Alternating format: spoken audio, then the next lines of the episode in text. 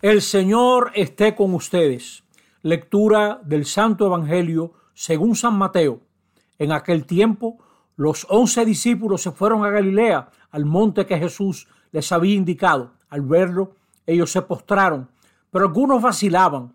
Acercándose a ellos, Jesús les dijo, Se me ha dado pleno poder en el cielo y en la tierra. Vayan y hagan discípulos de todos los pueblos, bautizándolos en el nombre del Padre y del Hijo y del Espíritu Santo, y enseñándoles a guardar todo lo que les he mandado, y sepan que yo estoy con ustedes todos los días hasta el fin del mundo.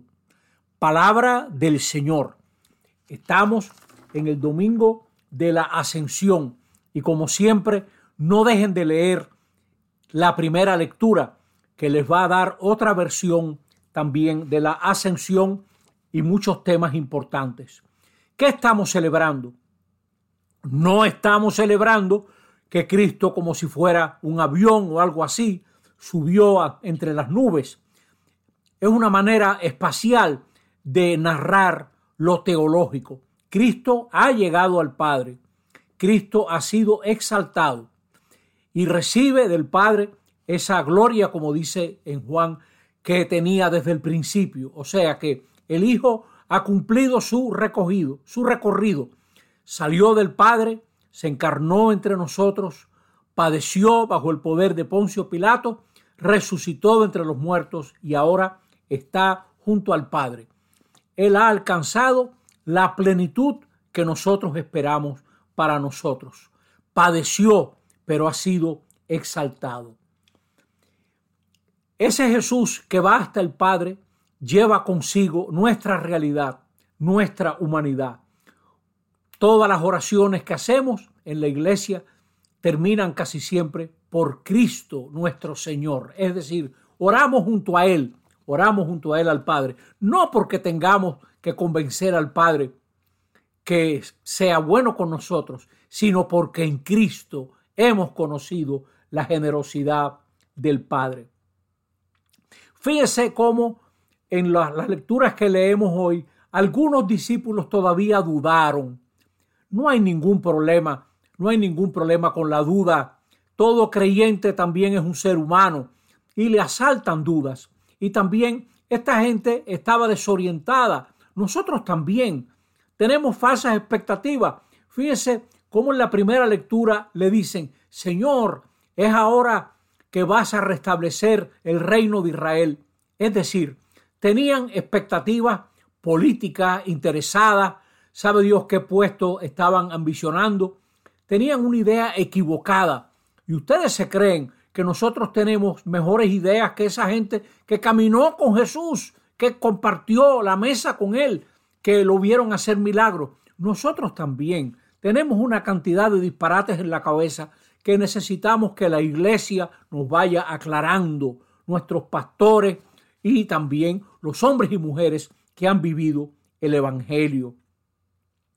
De modo que esta gente nos enseña que tenemos que seguir aclarándonos, que tenemos que seguir dialogando para entender lo de Jesús. Observen cómo estos señores se quedan mirando al cielo, como muchas cristianas y cristianos que nos hemos quedado mirando al cielo, olvidándonos que a lo que nosotros nos toca es meternos en la candela. Fíjense cómo los ángeles le dicen, ¿Qué hacen ahí, Galileos, mirando al cielo? Vayan a Jerusalén, es decir, vayan a la situación que les toca transformar. ¿Cómo Jesús en el Evangelio de Mateo les da esta promesa a los discípulos y discípulas? Yo estaré con ustedes hasta el fin de los tiempos.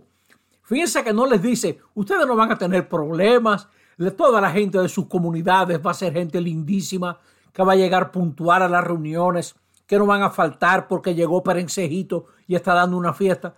No les dice nada de eso. Les dice, yo estaré con ustedes. Esa es la fortaleza de la iglesia. No que tiene la solución a todos los problemas, sino que Jesús está en ella para orientarla a través de la palabra, a través de la Eucaristía, a través de la gente pobre, donde está presente Jesús, a través de las enseñanzas de nuestros pastores que nos orientan y tenemos que conocerla. Todo eso es lo que Jesús nos da como orientación. Entonces vemos cómo Jesús envía, envía a estos, a estos discípulos, los envía a esa situación. Nosotros somos enviados. Cada bautizada, cada bautizado es una enviada, un enviado a tantas situaciones diversas. Siéntete así en tu trabajo, siéntese así en tu familia, donde tú juegas, donde descansas. Eres una enviada, eres un enviado. Jesús está junto al Padre y ahora nos toca a nosotros. Fíjense el contenido de la misión. Hagan discípulos. No es simplemente impartir enseñanzas, no, es crear esa relación, ese interactuar donde se fomentan los aprendizajes. Señores, necesitamos interactuar en la iglesia. Ojalá todo el mundo se meta, cada cual con el estilo que le convenga, a formar comunidades. Es en, esa, en ese discipulado, entre esas discípulas y discípulos, que vamos aprendiendo lo que tenemos que aprender. Dice que vayan a bautizar, es decir, ojalá que todo el mundo haga la experiencia de la Pascua de Jesús, sumergirse en la muerte de Jesús, en lo que tiene de muerte a tanta maldad, a tanta ambición, a tantos intereses y lo que tiene de, de resurrección a una vida nueva.